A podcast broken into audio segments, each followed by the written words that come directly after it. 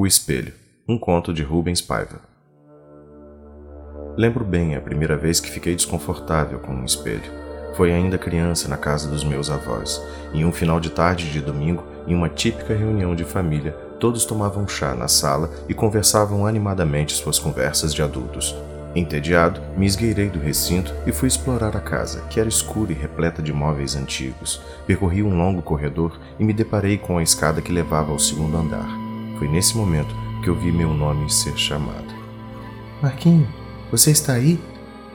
A voz vinha de longe, mas era bem nítida e sobressaía entre os ecos da conversa animada que vinha dos adultos da sala.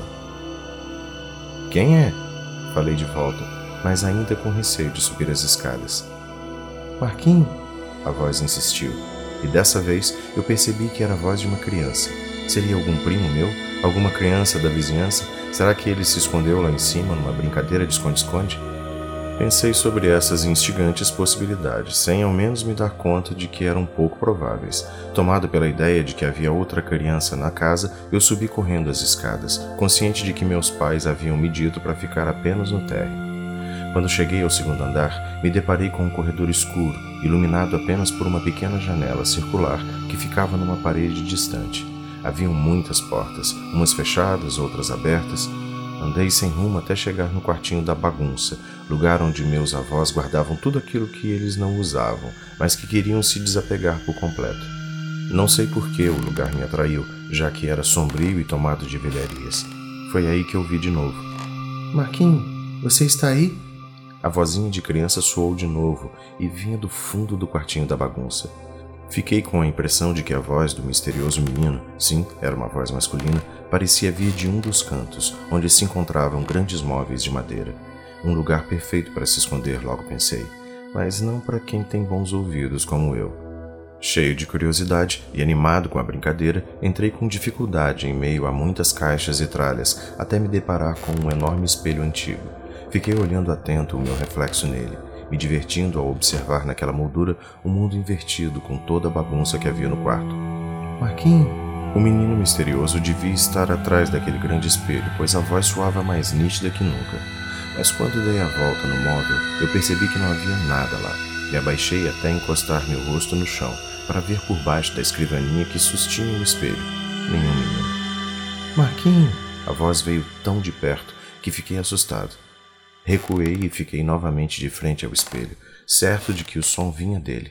Não consegui raciocinar direito e apenas decidi procurar as respostas no reflexo. Olhei para o meu próprio rosto, que parecia assustado e ofegante. Além de mim, uma infinidade de objetos podia ser visto: candelabros, cadeiras, baús e velhos objetos que eu nem sabia bem o que eram.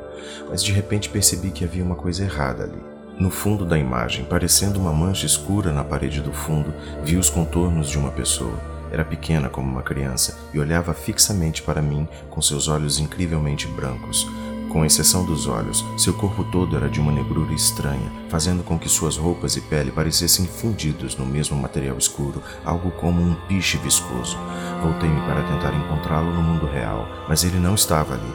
Fitei novamente o espelho e lá permanecia o estranho menino, que olhando com mais atenção, tinha a mesma altura e feições muito parecidas com as minhas. Com um medo irracional, saí correndo do quarto, derrubando caixas e livros velhos pelo caminho.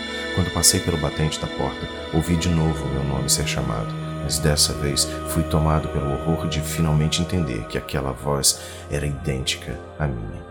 Desci as escadas numa fuga desesperada e só parei de correr quando cheguei à segurança da sala onde meus pais estavam. Sentei no sofá bem junto à minha mãe e não consegui conter um enorme sorriso de alívio quando ela passou a mão em minha cabeça. O mundo era seguro de novo, e eu estava convicto de que tinha escapado de uma terrível armadilha. Nunca mais consegui olhar para espelhos por muito tempo, pois eu temo ver de novo as coisas secretas que vivem atrás dos reflexos. O Espelho, um conto de Rubens Paiva.